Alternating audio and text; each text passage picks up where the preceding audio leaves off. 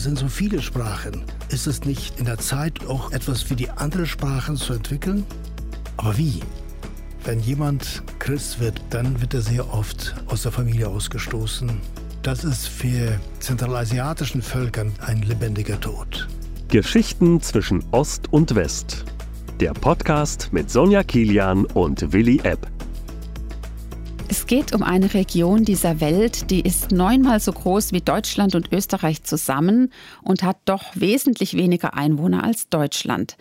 Darunter ist ein Land, das zu 80 Prozent aus Bergen besteht. Schneebedeckte Gipfel erinnern an die Schweiz. Während die Schweiz für Käse oder Schokolade bekannt ist, gibt es in dem zentralasiatischen Staat ein bekanntes Nationalgetränk, fermentierte Pferdemilch. Um welches Land handelt es sich? Um Kirgisistan. Das werden wahrscheinlich nur sehr wenige wissen. Kirgisistan und auch die anderen zentralasiatischen Staaten scheinen uns Europäern doch eher exotisch bis heute. Bei meinem heutigen Gast ist das anders.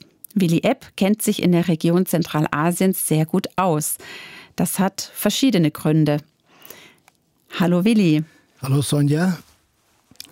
Ja, ich habe zwölf Jahre in Kirgisistan gelebt und da habe ich auch meine Jugendzeit verbracht. Von daher ist Kirgisistan und Zentralasien ja ein, ein wichtiger Teil dieser Welt für mich. Du bist dann von Kirgisistan ins Baltikum, wie auch manche anderen Russlanddeutschen. Und aus dem Baltikum bin, sind wir dann nach Deutschland umgesiedelt. Und ja, nach meiner theologischen Ausbildung habe ich dann 1980 beim Partner vom ERF Transworld Radio angefangen mit meiner Radioarbeit. Damals als Radioverkündiger. Und das war eine großartige Aufgabe, die ich sehr gerne gemacht habe. Willi, du hast für den ERF und TWR als russischer Radioredakteur gearbeitet. Die Sendungen wurden dann ausgestrahlt in russischsprachige Gebiete. Es hat sich dann ja einiges geändert. Der eiserne Vorhang ist gefallen und es war noch mehr möglich als vorher. Wie ging es da weiter? Die ersten zehn Jahre von 80 bis 90 war ich eigentlich begeisterter Rundfunkverkündiger und habe verschiedene Sendungen gemacht, eine Jugendsendung, eine Frage- und Antwortensendung und andere. Und dann veränderte sich der Osten. Und 1990 wurde das erste Studio in St. Petersburg eingerichtet. Dann darauf folgte ein Studio für Weißrussland in der Stadt Brest und so weiter. Und Stück für Stück ist dann auch unsere Aufgabe, unsere Verantwortung Richtung Osten gewachsen. Und ich habe dann einige Jahre die Arbeit in Belarus und später noch Belarus und Ukraine geleitet, um da eine christliche Medienarbeit aufzubauen, damit Menschen in ihren Ländern das Evangelium gut hören können und auch, dass Geschwister aus diesen Ländern für ihr Volk Radiomaterial, damals war es überwiegend Radio, vorbereiten konnten, gute Lieder aufnehmen und gute Predigten vorbereiten. Und so entstand dann eine Medienarbeit in diesen Ländern. Das war dir ein Anliegen, weil du auch daherkamst, weil du die Kultur kanntest, die Denkweise zumindest in genau, gewissen Bereichen. Ich bin in diesem Land groß geworden, in diesem riesigen Land UdSSR, äh, Sowjetunion. Und da war es ja auch so, dass wir zunächst mal, wenn wir an dieses Land, an dieses große Gebiet dachten, dachten wir in der russischen Sprache. Und so war das auch von der Denke von TWR und ERF. Man hat von Anfang nur gedacht, ja, wenn wir die Sowjetunion erreichen wollen, dann müssen wir russische Radioprogramme machen, ohne einen Blick zu haben für die anderen Völker, die da leben. Alles lief also auf Russisch zunächst. Das muss man sich ja so vorstellen, als wenn wir hier in Deutschland im ERF Schweizer Radio hören würden und die in Österreich auch. Aber es gibt ja den ERF Schweiz und den ERF in Deutschland. Und da ist es ja sogar so in Zentralasien, dass die Sprachen sich ja vom Russischen noch wesentlich mehr unterscheiden als zum Beispiel Schweizerdeutsch und Deutsch. Ja, und nicht nur verschiedene Sprachen in Zentralasien, sondern aus dem gesamten Gebiet der UdSSR gab es ja viele, viele Sprachen. Aber wir zunächst mal hatten den Blick nur für die russische Sprache. Und ich erinnere mich sehr gut an das Jahr 1982. Dann sprach uns mal damals der Direktor vom ERF, Horst Marquardt, an und sagt, wie ist das? Ihr versucht, das Land mit einer Sprache zu erreichen, aber es sind so viele Sprachen. Ist es nicht in der Zeit, umzudenken und auch etwas wie die anderen Sprachen zu entwickeln? Das war ein großartiger Gedanke. Wir waren begeistert davon. Wir, das Team damals hier beim ERF, waren ja alle Mitarbeiter, die deutschstämmig waren, in der UdSR groß geworden waren und waren froh, dass wir die russische Sprache beherrschten und jetzt über die russische Sprache das Evangelium an das riesig, riesige Gebiet, über 300 Millionen Menschen, verkündigen durften. Man konnte quasi auch viel abdecken mit dieser einen Richtig. Sprache. Das war praktisch. Und trotzdem war diese Frage berechtigt. Aber wie? Wie sollen wir das anstellen? Wie sollen wir das machen? Und ich kann mich noch gut erinnern, als ich damals sagte zu Horst Marquardt, wenn Eduard Giesbrecht, das war der einzige Deutsche, der gut Kirgisisch kannte, also meinem Bekanntenkreis, sagt, wenn der bereit ist, dann könnte was anfangen. Und er sagte, reise hin. Guck mal, ob ihr offen ist dafür. Da vielleicht noch der Hinweis, dass du ja zwar in Kirgisistan gelebt hast, aber dort nur Russisch gesprochen hast. Russisch und Deutsch und äh, meine Krisenkenntnisse waren ja sehr, sehr, sehr minimal. Genau, darum brauchtest du noch jemanden. Und dann reiste ich nach Detmold und traf Eduard Giesbrecht. Der hatte eine spezielle Geschichte. In den 30er Jahren, wo unter Stalin viele Männer in Gefängnisse landeten und nie mehr zurückkamen. So hat er seinen Vater verloren und seine Mutter konnte ihn und seinen Sohn nicht richtig versorgen. Und so hat er dann ihn in eine kirgisische Familie abgegeben. Und er lebte in einer kirgisischen Familie, hat Schafe gehütet und hat da Kirgisisch gelernt, die Kultur gelernt, hat das ganze Kirgisische verinnerlicht. Später dann in seinem Studium sich noch auf der kirgisischen Grammatik spezialisiert. Und so war er eigentlich die richtige Person zur richtigen Zeit, der diese Arbeit machen konnte. Ich sprach mit ihm, er war bereit und so hatten wir quasi so den ersten Baustein. Und jetzt äh, war die Situation. Gut, da ist jemand, der bereit ist. Die Bibel existiert noch nicht in dieser Sprache. Es gibt kein Musikarchiv. Was machen wir? Und da hat dann Eduard Giesbich ein kleines Team von anderen Menschen zusammengeholt, die auch Kirgisisch verstanden. Und sie haben dann einige deutsche Lieder ins Kirgisische übersetzt und einem kleinen Studio bei einem Mann, Lee Martens in Lage, diese Lieder aufgenommen. Dann hat man einige Verse aus der Bibel, aus der russischen Bibel ins Kirgisische übersetzt und aufhand dieser Texte angefangen, kurze Radioandachten zu machen. Das heißt, eine kirgisische Bibel gab es da noch nicht. Gab es noch nicht. Was auch interessant war, dass äh, wir damals hier im Hause einen musikalisch sehr begabten Mensch hatten, Jakob Javazian, ein Armenier, der aber in Jerusalem geboren ist und auch in der Türkei wahrscheinlich gelebt hat, so dass diese und in Zentralasien sind ja überwiegend türkische Völker, das heißt, sie haben eine gewisse Sprachverwandtschaft. Dann war er bereit, man hat ihm Texte, einzelne Texte ins Kirgisische übersetzt aus der Bibel, so Schlüsselverse. Und er hat dann auf diese Schlüsselverse Musik gemacht. Und so entstanden kirgisische Lieder, die ja wahrscheinlich nicht unbedingt sehr kirgisisch klangen, aber wir hatten was und wir konnten die erste Sendungen dann so anfangen. Wie ging es weiter? Kamen da Rückmeldungen?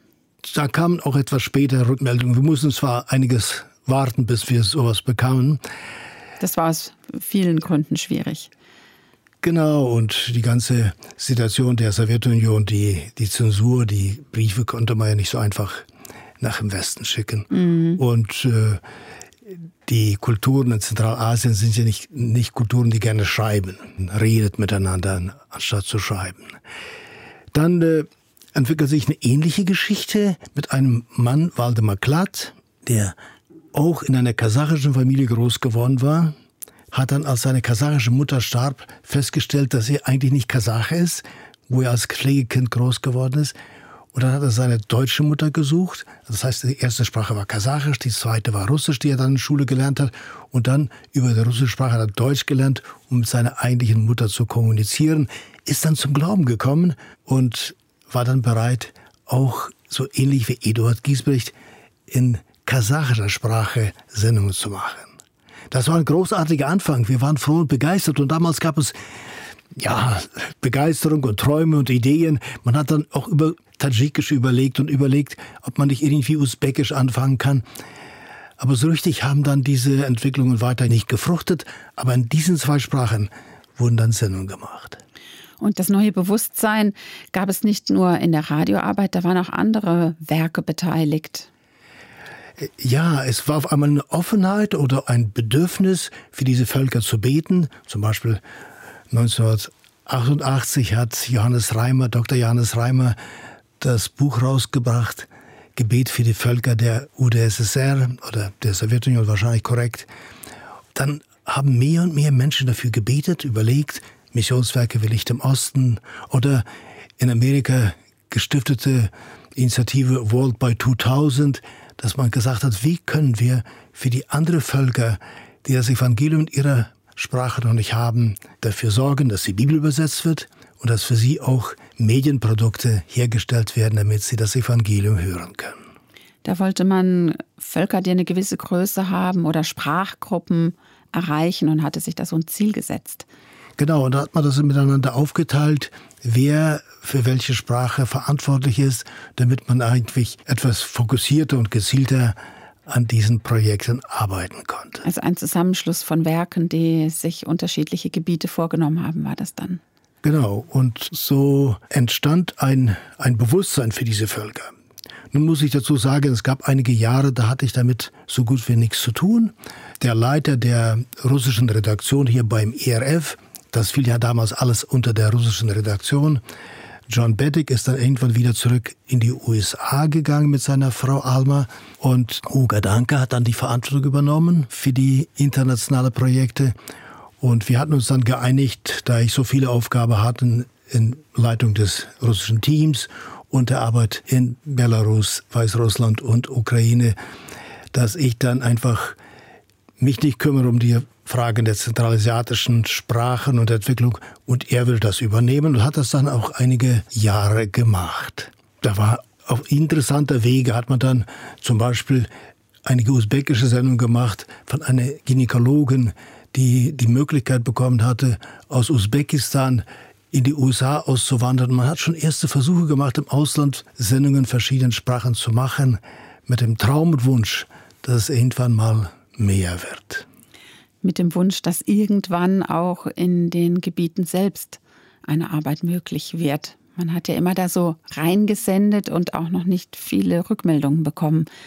Ja, wie du das erklärt hast, dass, dass eben wenig Hörerpost kam. Aber da zeichnet es sich dann irgendwann ab, dass doch etwas möglich wird. Und da kommen wir zu deiner Berufung. Du bist dann da mehr eingestiegen.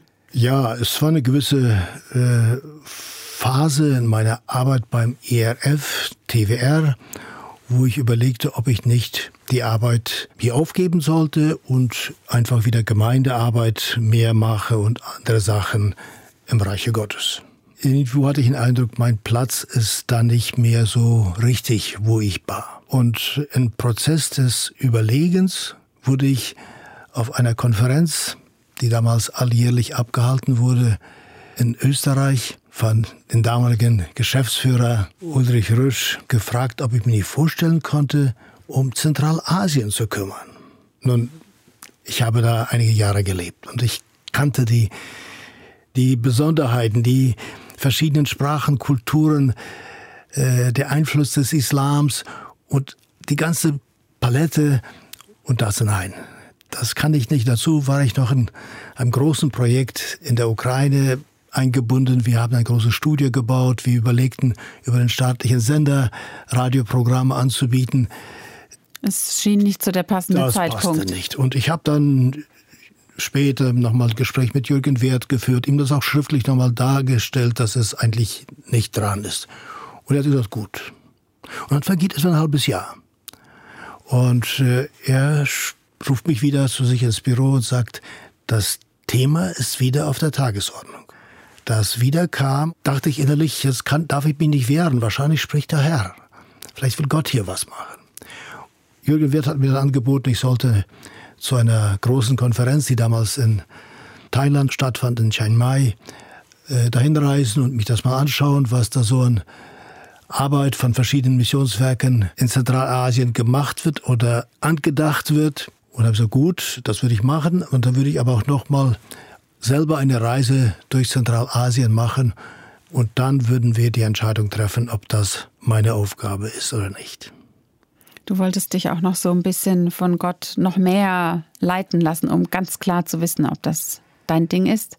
Ja, und äh, nun war das ja eine große Verantwortung und eine große Entscheidung. Und äh, Genau, ja. Zentralasien ist ein riesengroßes Gebiet. Genau. Und umfasst viele Länder. Und mir war auch bewusst, dass ich in meinem Alter nicht mehr all die Sprachen lernen kann. Und da musste man ja immer über eine Kommunikationssprache dann kommunizieren mit den Menschen. Das ist eine Herausforderung. Und dann äh, habe ich mir Folgendes gesagt, nachdem ich dann quasi auf dieser Konferenz war und äh, angetan war, zu treffen junge Christen aus Zentralasien, die sich zu Jesus bekannten, die von, von der Veränderung ihres Lebens durch Jesus Christus erzählten. Und anschließend habe ich dann diese Reise gemacht nach Zentralasien und habe dann mir da die Lage angeschaut. Und dann habe ich Folgendes überlegt. Dachte so, naja, es ist besser, wenn ich vielleicht mal meine Ideen formuliere, wie ich mir die Arbeit vorstellen könnte, falls ich das machen sollte, dann hätte die Missionsleitung auch eine gewisse Vorstellung, wie ich denke, und das würde uns helfen, auch vielleicht die Entscheidung treffen. Und andererseits war mein Gebet, wenn Sie das auch für gut sehen, meine Überlegungen, ob sie alle richtig sind, sei dahingestellt, aber dann sollte das für mich eine Bestätigung sein, dass Gott mich in diese Richtung führt. Ich habe mich hingesetzt, ich habe dann zusammengeschrieben, welche Herausforderungen da sind und welche Strategie man jetzt entwickeln sollte, um dieses umzusetzen, damit in Zentralasien eine Medienarbeit entsteht, damit Kirgisen, Kasachen, Usbeken, Tadschiken, Turkmenen, Karakalpaken in ihrer Muttersprache das Evangelium hören können. Ich habe das geschrieben und als dann die Sitzung war und äh, ich gefragt wurde, wie ist jetzt deine Entscheidung, bist du gewillt? Da habe ich gesagt, ich habe was geschrieben und habe das dann Jürgen Wert weitergegeben zum Lesen. Er hat das dann Werner Krömer, der damals der europäische Direktor war, weitergeleitet. Er schaut sich das an, hat kurz rübergelesen und sagt, ja, ich bin einverstanden. Ich war ein bisschen verdutzt. Ich hatte mir eine längere Sitzung vorgestellt und jetzt war das quasi in einer Viertelstunde erledigt. Ich habe immer noch gezweifelt, ob das Gottes Wille ist. Dann habe ich gesagt, ich werde Folgendes machen. Ich werde einen Budgetplan aufstellen für die Arbeit, für das Geld, was wir jetzt brauchen. Und ich werde viel zusammenstellen, wirklich alles, was ich denke, wir brauchen. Geld war damals immer ein großes Problem. Und das war manchmal so ein bisschen ein Ringen um bestimmte Projekte, weil das Geld äh, war ja begrenzt. Ich habe einen Businessplan, einen, äh, einen Arbeitsplan aufgestellt, wie wir die Arbeit anfangen sollten, wofür wir Geld investieren sollten und habe das eingereicht und habe mir im Gebet gesagt, wenn das so übernommen wird, ohne Abstrich, dann soll es Gottes Wille sein. Dann will ich daran erkennen, dass das sein, sein Ruf ist. Und ich gab es ab und ich bekam es zurück.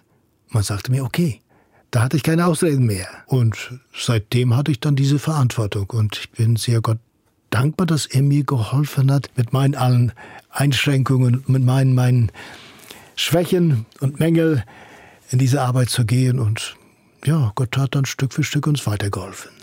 Jetzt lag ein ganz großes neues Gebiet vor dir, Zentralasien. Sag mal was über diese Region, Willi. Ja, es ist ein sehr großes Gebiet. Zum Beispiel Kasachstan mit seinen weiten Steppen, mit seinen Bodenschätzen, ein sehr reiches Land und andererseits doch ein sehr karges, trockenes Land. Dann ist Kirgisistan recht kleines Land, aber überwiegend Berge. Tadschikistan ist 93 Prozent des Landes Berge. Afghanistan ist dann da unten. Dann äh, Usbekistan ist eigentlich doch sehr größtenteils Wüste, aber auch sehr fruchtbare Ecken, zum Beispiel das Ferganatal und Turkmenistan. 80 Prozent des Landes sind Wüste. Also fünf Länder sind das, die man auch Stan-Länder nennt. Sehr oft ja, ja. Aber ich greife mal Kirgisistan raus. Mein Vorrecht war ja, ich hatte einen Mitarbeiter, Eduard Giesbrecht, der die Sendungen machte, der aber auch im Alter, dass es Zeit war, dass es in andere Hände geht und gleichzeitig, wir wollten was ja im Lande aufbauen. Wir haben einige Geschwister im Lande kennengelernt, getroffen, die schon mit Jesus unterwegs waren. Da war ein Lehrer zum Beispiel, der hatte sehr gerne Bücher gelesen. Und ein Freund, der Christ war, wusste, er hat ein großes Interesse an Büchern und hat viele Bücher, hat bei ihm Bücher ausgeliehen und gelesen wieder zurückgegeben, um den Kontakt aufzubauen. Dann hat er ihm gesagt, ich habe hier auch noch ein Buch, das Neue Testament, magst du mal mein Buch lesen? Und er hat es gelesen. Erstaunlicherweise durch das Lesen des Namensregisters am Anfang des Matthäus-Evangeliums kam er zum Nachdenken. Also diese Geschichte mit Jesus hat irgendwie ist eingebunden in Raum und Zeit. Und das hat ihn innerlich berührt und er fing an weiter zu lesen und ist dann zum Glauben gekommen. Der war unser erster Sprecher in kirgisischen Sendungen. Ich muss jetzt doch noch mal nachhaken, weil vielen diese Länder nicht so bekannt sind. Sag doch noch was dazu, zu welcher Religion gehören die Kirgisen? Naja, das ist quasi als äh, gegeben, wenn man Kirgise ist, ist man Muslime. Weil diese Länder sind ja alle quasi islamisch geworden, islamisiert geworden. Die meisten von ihnen haben mindestens damals den Koran nicht gesehen und nicht gelesen. Und die meisten waren noch nie in ihrem Leben in der Moschee. Die gab es gar nicht so viele. Aber sie haben gewisse Traditionen ausgeübt und haben sich immer Zugehörigkeit, zugehörig gefühlt zu dieser Religion, zu, zu dieser Denkweise. Denn das ist ja auch ein Unterschied zu Russland bis heute. Genau, Russland fühlt sich auf automatisch oder quasi russisch-orthodox, wo sicherlich auch nur ein kleiner Teil wirklich ihren Glauben praktizieren. So ähnlich war es hier. Wir sprechen da so von dem sogenannten Volksislam. Das heißt, man gehört dazu, aber man weiß kaum was. Und diese Völker Zentralasiens sprechen zwar alle notgedrungen auch Russisch, aber sie unterscheiden sich doch sehr genau. in ihrer Kultur und Religion. Na gut, die meisten sind dann Muslime, das heißt, sie haben alle dann die gleiche Religion, wo dann bestimmte Besonderheiten innerhalb einer Religionsfamilie es immer gibt. Und sie haben dann auch unterschiedliche Traditionen, wahrscheinlich äh, auch äh, von ihrer ganzen Entstehung. Sie sind äh, zum Beispiel Usbeken, sind mehr Leute, die auf dem Land arbeiten und haben eine Bindung am Land. Die Kirgisen und Kasachen waren mehr Wanderer. Sie, sie haben als Nomaden von Ort zu Ort gezogen und mit ihren Viehherden und haben keine so Bindung an ein Land oder an einer Stelle. So, sie waren sehr unterschiedlich. Und diese Traditionen haben sie auch beibehalten, trotz der ganzen politischen Wandlungen, die da stattgefunden haben. Dass sie zur Sowjetunion als Sowjetrepublik ähm, genau, und dann später. Die, die, sie sind dann viele Atheisten geworden, aber das war so quasi übergestülpt. Aber innen drin hielten sich dann ihre islamische Überlieferungen. Und in Kirgisistan, dem Land, von dem du gerade gesprochen hast, wo einer zum Glauben dann gefunden hat, zum christlichen Glauben, das war ja schon so eine, ein kleines Wunder, denn da gab es sehr, sehr wenige Christen, als genau, du dort die Arbeit genau. begonnen hast. Na gut, grob gesagt, 1990 sprach man von 100 Nachfolger Jesu aus den Völkern Zentralasiens in ganz Zentralasien. Das war nicht viel. Und dann ist es Stück für Stück gewachsen. Das war so ein Beispiel, den ich gebracht habe. Der Mann aus Kirgisistan, der dann Lehrer war vom Beruf und an ersten Sendungen mitgearbeitet hat. Äh, wir überlegten, wie kriegen wir aber ein jüngeres Team? Wie kriegen wir junge Menschen, mit denen wir arbeiten können? Dann lernte ich eine Frau kennen, Sie hatte in Russland studiert, in Sibirien. Englisch war ein Studiumfach und das andere Studiumfach wahrscheinlich russische Grammatik und, und Literatur. So, mit ihr konnte ich dann wirklich über alle Sachen gut austauschen und reden. Und sie hat auch ein Interesse, was zu machen, was das kirgisische Volk zu entwickeln, aber es bewegte sich da vorne. Dann haben wir im Jahr 2002 mit Udo Fach ein rundfunkpolitisches Seminar mal durchgeführt. Udo Fach, ein ERF-Mitarbeiter. In der Stadt Almaty, das ist Kasachstan. Und dann habe ich wieder mit ihr gesprochen, ob sie nicht Leute wusste, die wir da hinschicken können, die irgendwie schon in, klein, in kleinen krisischen Gemeinden sind, die mitarbeiten konnten und vielleicht konnten sich irgendwie ja, ein Stamm von Mitarbeitern herauskristallisieren. Sie sagte, darf ich noch zwei andere Frauen mitnehmen und all die drei Frauen hatten ein kleines Kind. Wir würden gerne noch eine vierte Frau mitnehmen, die würde sich dann um die Kinder kümmern, damit wir die äh, Vorlesungen teilnehmen können. Ich überlegte, was wird aus diesem Kindergarten werden, aber ich habe nichts gesagt. Also gut, ich nehme das mal als gegeben und wir haben dann diese Gruppe von Damen eingeladen. Sie hörten die Lektion zu, sie waren angetan und am Ende sprach mich einer dieser Frauen an und sagt, sie war von der Ausbildung Journalisten und äh, sie verstand, worum es geht. Und dann sagt sie, ich schlage vor, wir würden anfangen täglich mit einer Viertelstunde Krisensprache. Und da hat sie mir einen Plan dargestellt. Am Montag würde so eine Sendung sein, am Dienstag so eine, Mittwoch so eine. Mir war klar, das wird sich sicherlich nicht so ganz umsetzen, aber jetzt hat das die Begeisterung war da. Jetzt hat es was angefangen und wir haben gesagt, gut, das machen wir. Und so entstand ein Prozess.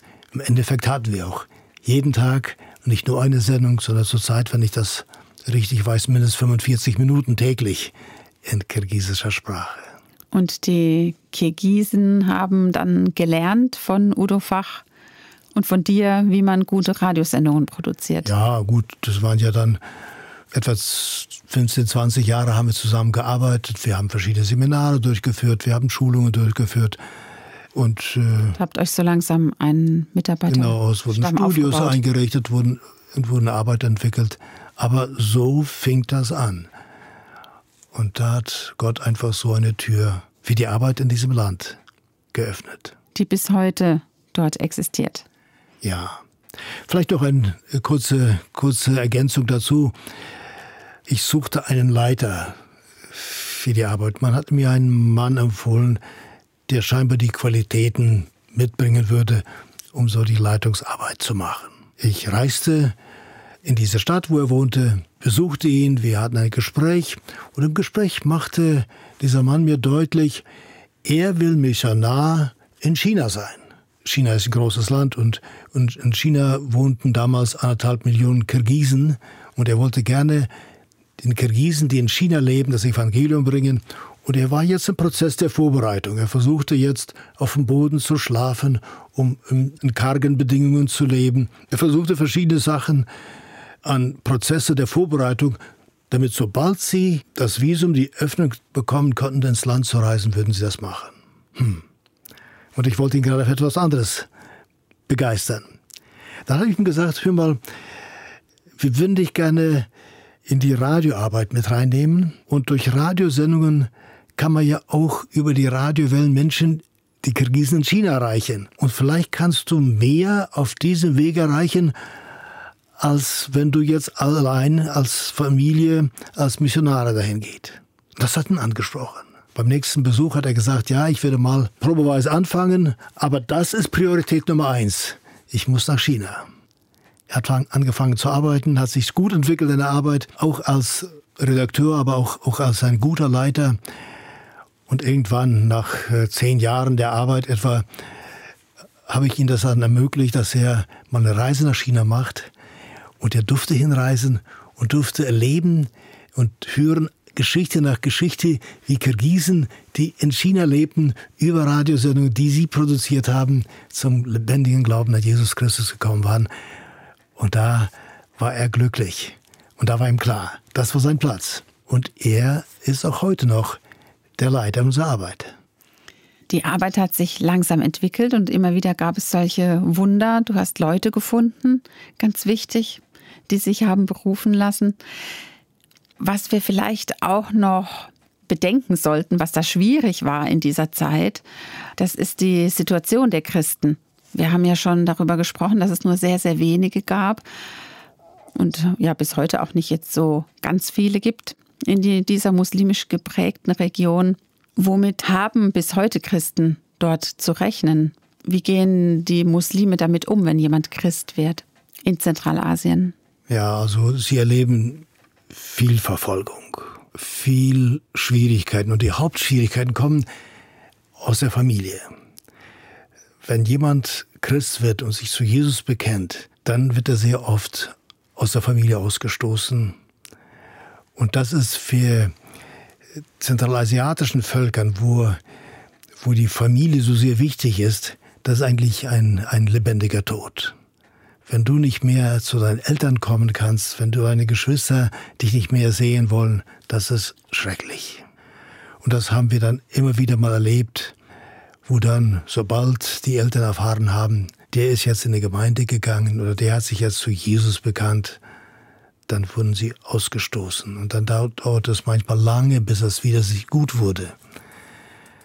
Bis die Familie dann die, denjenigen wieder aufgenommen hat, meinst du? Genau, oder, genehmigt hat, dann wieder mindestens, mindestens sie zu besuchen. Dazu war das dann oft so von der, von der Regierung, von, der, von, der, von, der, von den einzelnen Ländern, weil man wollte, dass wenn dann schon eine Religion, dann sollte das dann Islam sein. Und jetzt auf einmal, wenn die Leute sich zu Jesus bekennen, die Europäer, die in Zentralasien wohnen, die Russen, die, die Deutschen, die da noch eine Minderheit waren, wenn die Christen sind, ist selbstverständlich. Aber bitte, ihr bleibt doch das, was ihr seid. Und das war dann nicht so einfach. Und da würde der Zeitwahrscheinlich Rahmen jetzt gesprengt werden, wenn wir dann von den verschiedenen Leuten erzählen, die dann auch, auch misshandelt wurden oder auch in Gefängnissen kamen und so weiter. Die damalige Sowjetrepublik Kirgisistan, die machte so ab 2010 Schritte in Richtung Demokratie und war es da mal eine Zeit lang leichter für Christen? Ja, es äh, es schwankt mir scheinbar da immer so in den. Von Anfang war das ja so, dass, dass äh, die meisten dieser Länder kein spezielles Gesetz hatten für religiöse Gemeinschaften. Dann war oft das Argument, dass es dann Kampf gegen Extremismus war, gab es dann verschiedene Auflagen. Zum Beispiel, ich greife mal einfach raus, Tadschikistan, dann wurde ein Gesetz entwickelt, für Unterstützung der Familie oder Stabilisierung der Familie. Klingt doch gut. Und da war unter anderem, dass man niemand unter 18 Jahren eine religiöse Gemeinschaft besuchen sollte. Wenn dann 93 Prozent der Bevölkerung zum Islam sich bekennen, dann ging automatisch die Mehrheit auch in die Moschee, wenn es nötig ist. Aber die paar wenige Christen, die in christlichen Gemeinden gingen und noch zu einer Sonntagsschule gingen, die waren sofort auf der schwarzen Liste und mussten dann Sachen dann einstellen, ändern und mussten sich dann mit auf Schwierigkeiten einstellen. So entwickelten sich dann die Situationen. Da bin ich wahrscheinlich der größte Fachmann, um all diese Sachen dann genau zu erklären. Da gibt es auch andere Missionswerke, die ihre äh, spezielle Ausrichtung da haben. Die sich für verfolgte Christen einsetzen. Genau, genau. Gerade auch Zentralasien ist bei beim Weltverfolgungsindex, der von Open Doors herausgegeben wird, auch immer mit dabei, so unter den ähm, schlimmsten 50 Ländern. Genau, und das, klar, das ändert sich von, von Jahr zu Jahr etwas, aber grundsätzlich die Tendenz ist immer noch da. Und vieles muss zum Teil im Untergrund geschehen. Und da und da gibt es dann auch kleine Gemeinden, die mit einer größeren Freiheit sich versammeln. Ich würde gerne noch erzählen, wie, wie die Arbeit in Kasachstan entstand, in diesem riesig großen Land. Wie ich dann die Verantwortung übernahm, in 2000 reiste ich unter anderem in die Stadt Shimkent. Das ist äh, eine recht große Stadt im, ganz im Süden von Kasachstan, ganz nahe zu Usbekistan. Nicht weit weg von der Hauptstadt von Usbekistan, von Taschkent. Ich kam in diese Stadt, weil wir überlegten, ob man nicht vielleicht da etwas anfangen konnte, da gab es schon eine kleine kasachische Gemeinde. Ausgerechnet, als ich da war, gab es nicht weit weg von der Stadt ein Treffen von den Leitern, verantwortlichen Männern, Geschwistern aus dem gesamten Gebiet Zentralasiens. Und ich wurde sofort zu dieser Sitzung eingeladen. Und das war eine großartige Sache. Dann lernte ich den Leiter der Evangeliumschristen Baptisten von Tadschikistan, von Turkmenistan, von Kasachstan und Kirgisistan kennen und ihre Ideen. Unter anderem auch dann Franz Thiessen, der damals der Verantwortliche war für die Arbeit in Kasachstan. Und ich sprach mit ihm und so entstand das dann ein Kontakt und er sagte, ja, er wäre offen für ein weiteres Treffen und er würde jetzt bald nach Deutschland kommen. Und dann trafen wir uns in Frankfurt. Und er erzählte mir von einer Person, die in der Stadt Karaganda schon angefangen hat, Sendungen zu machen. Da gab es einen FM-Sender und da hatte man schon eine Genehmigung bekommen. Ich traf den Mann, aber stellte fest, das ist alles noch nicht so das Richtige, weil er selber sprach auch kein Kasachisch. Und wir hatten ja den Waldemar Klaat, der hier im Westen kasachische Sendung machte. Und wir brauchten jemand, der ja selber Kasache ist und kasachische Sendungen machen konnte. Etwa zeitgleich in dieser Zeit besuchte mich auf einmal ein Mann hier in Wetzlar im Büro hier, im, im Studiohaus. Er war Missionar in Kasachstan und er hatte über seinen Freund von mir gehört. Und er sagte, er hat darauf gedrängt, er sollte unbedingt mich kennenlernen. So kamen wir ins Gespräch. Wir einigten uns, dass wir uns in Almaty treffen würden. Und er stellte mir eine Frau vor, die Lehrerin vom Beruf war und die ein riesiges Herz hatte für ihr Volk. Und so hatten wir auf einmal eine Person, die unsere kasachische Arbeit koordinieren konnte und wir konnten mit ihr Sendungen aufnehmen. Es ist interessant für mich, äh, wie Gottes Wege gehen. Ich war ja in Thailand auf der Konferenz. Wo es um Missionsarbeit in Zentralasien ging. Und nebenbei dachte ich so, ich muss ja auch mal sehen, was missionarisch in Thailand gemacht wird und traf da einen Missionaren von der Marburger Mission. Er hatte einen Freund, der bei uns in Hohen A wohnt. Dieser Freund kannte diesen Mann, der in, in Kasachstan Almaty als Missionar war und er drängte auf ihn, dass er unbedingt nach Wetzlar kommen sollte und mich treffen. So Gottes Wege sind manchmal ganz interessant. Wir trafen uns dann Almaty, wir fingen dann an, mit dieser Dame Sendungen zu machen, zu koordinieren. Und ich war sehr froh, dass wir das machen konnten. Kurze Zwischenfrage. Du hast vorhin auch schon von Frauen erzählt, die zur Radioarbeit bereit waren und da mitgemacht haben. War das nicht im Radio ungewöhnlich, dass da viele Frauen waren in ja, diesen sehr traditionellen Ländern Zentralasiens? Könnte ich mir vorstellen, dass die eher auf Männerstimmen hören. Gott hat mir immer sehr tüchtige Mitarbeiterin geschenkt, mit denen ich sehr gut zusammengearbeitet habe und die waren eine, eine wichtige Rolle gespielt. Sicherlich ist das, äh, muss man diese kulturelle Besonderheiten beachten und wir haben da und da für bestimmte Aufgaben dann auch Männer, Verkündiger geholt. Aber äh, es muss ja jemand sein, der äh, Texte nachschaut, bearbeitet, korrigiert, vorbereitet, Sachen organisiert. Und äh, die oft sehr beschäftigte, paar wenige Verkündiger, die wir hatten, die kamen dann kurz ins Studio, haben was aufgenommen, sind wieder gegangen. Aber das brauchte ja quasi jemand, der die, die Seele der Arbeit ist. Und also Männerstimmen gab es auch genug. Männerstimmen gab es auch. Aber die Frauen haben viel im, auch im Hintergrund gearbeitet. Sehr viel gemacht, ja. Mhm. Und es, wir, wir sind ja auch Männer, auch Frauen. Klar, es gibt ja auch Hörerinnen. Genau. Ein Mann, der damals wichtig war für meine Arbeit, ist Christoph Herm. Und vielleicht haben einige Hörer das Buch gelesen im wilden Turkistan. Äh, sein Opa war damals beeinflusst von einem Rudolf Janssen in die Mission unter Muslimen zu gehen. Das klappte damals nicht.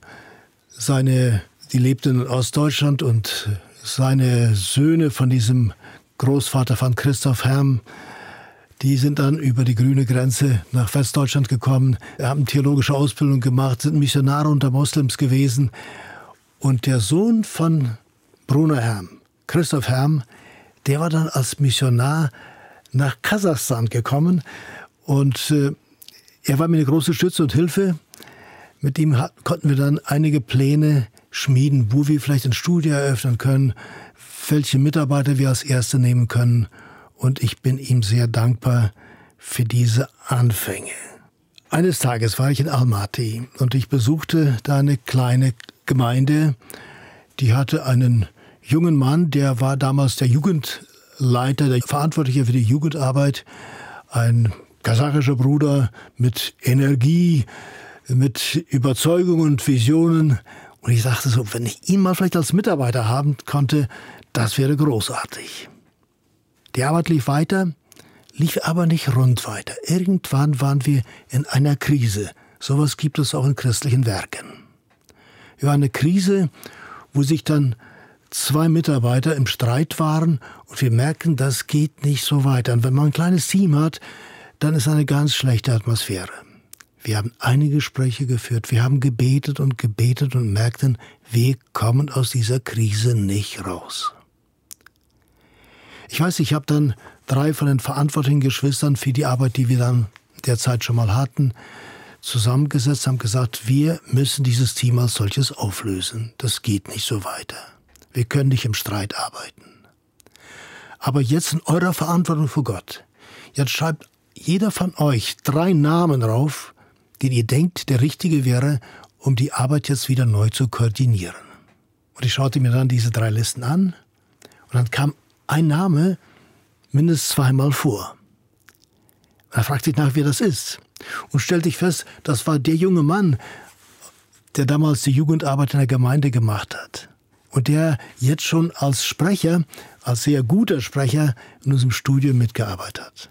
Wir sprachen miteinander, wir hatten einiges zu klären, das braucht Zeit zum Nachdenken, aber im Endeffekt wurde er dann der neue Leiter, der es auch bis jetzt ist, in unserer Arbeit in Kasachstan. Es ist nicht immer leicht zu wissen, was Gott in welcher Situation möchte. Du hast es oft rausgefunden. Und ich kann mir vorstellen, dass es auch so zwischenmenschliche Probleme gab, wo du dich dann gefragt hast, was mache ich jetzt? Fällt dir da so eine Situation ein? Ja, es gab auch zwischenmenschliche Probleme und nicht immer konnten wir sie befriedigend lösen. Vielleicht eine Geschichte werde ich rausgreifen. Es gab eines Tages einen Geldkonflikt. Das heißt, in der Kasse fehlten 100 Dollar. Die Buchhalterin behauptete, sie hatte den Mitarbeitern das Geld gegeben und er hat nur auf wenig, nicht die, nicht die volle Summe sich abgerechnet. Er behauptet, er hat das Geld alle zurückgegeben, aber die Kasse stimmte nicht. Jetzt dachte ich so, was mache ich? Klar, eine Möglichkeit wäre, sagen, wir schreiben das Geld ab. Das ist jetzt, keiner hat was gestohlen, das ist nicht da, irgendwo ist ein Fehler entstanden und wir können ja nichts ändern. Aber ich dachte, das hilft ja nicht. Das gibt dann eine, ja, vielleicht eine leicht, leichtsinnige Einstellung zu dem, was Gott uns anvertraut hat. Und das sind ja Spendengelder. Da haben gesagt, gut, dann machen wir Folgendes. Ich gebe dann 50 Dollar in die Kasse und jeder von euch gibt 25 Dollar und dann haben wir das Problem gelöst. Und ich glaube, das war eine Hilfe und auch eine Möglichkeit, dass sie dann über den Konflikt hinwegkommen können. Und jeder konnte das Gesicht wahren. Ja, jeder konnte das Gesicht wahren. Aber ich möchte auch noch eine Geschichte erzählen, wenn du es erlaubst. Na klar. Es war, glaube ich, mein erster Besuch in einer kasachischen Gemeinde oder mindestens einer von den ersten in Shimkent in Kasachstan. Ich hatte da gepredigt in der Gemeinde. Und nach dem Gottesdienst kam ein Mann auf zu und fragte, bist du aus Deutschland? Da habe ich gesagt, ja. Und dann erzählte er mir, dass er früher an einer Firma gearbeitet hat, in Taschkent, in dieser großen Stadt. Und da waren auch viele Deutsche. So wie ich, die dann irgendwann nach Deutschland ausgewandert sind. Und sagte, erst später habe ich erfahren, dass sie Christen sind. Dann schaute er mir tief in den Augen und fragte, warum haben sie mir nie was von Jesus erzählt? Vieles wäre in meinem Leben anders gewesen, hätten sie mir damals schon von Jesus erzählt. Ich weiß ja nicht, warum sie das nicht gemacht hatten und manchmal wegen Verfolgung und bestimmten Schwierigkeiten konnte man auch nicht offen reden. Ich mag sie nicht verurteilen, aber er machte eine Pause schaute mir tief wieder in die Augen rein und sagte, warum haben Sie mir nie was von Jesus erzählt? Und weißt du, Sonja, das wurde irgendwie wie ein, ein, eine Ausrichtung meiner Arbeit. So zu arbeiten, dass möglichst wenig Menschen später sagen, warum haben Sie mir nie was von Jesus erzählt? Du hast viele durch deine Arbeit, durch die Radioarbeit erreicht. Das war ja auch ein Grund, warum du Radioarbeit gemacht hast, damit du viele erreichst.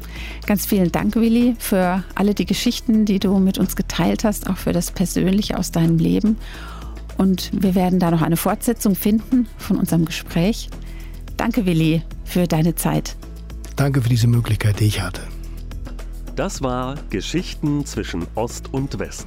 Der Podcast mit Sonja Kilian und Willi Epp. ERF Plus.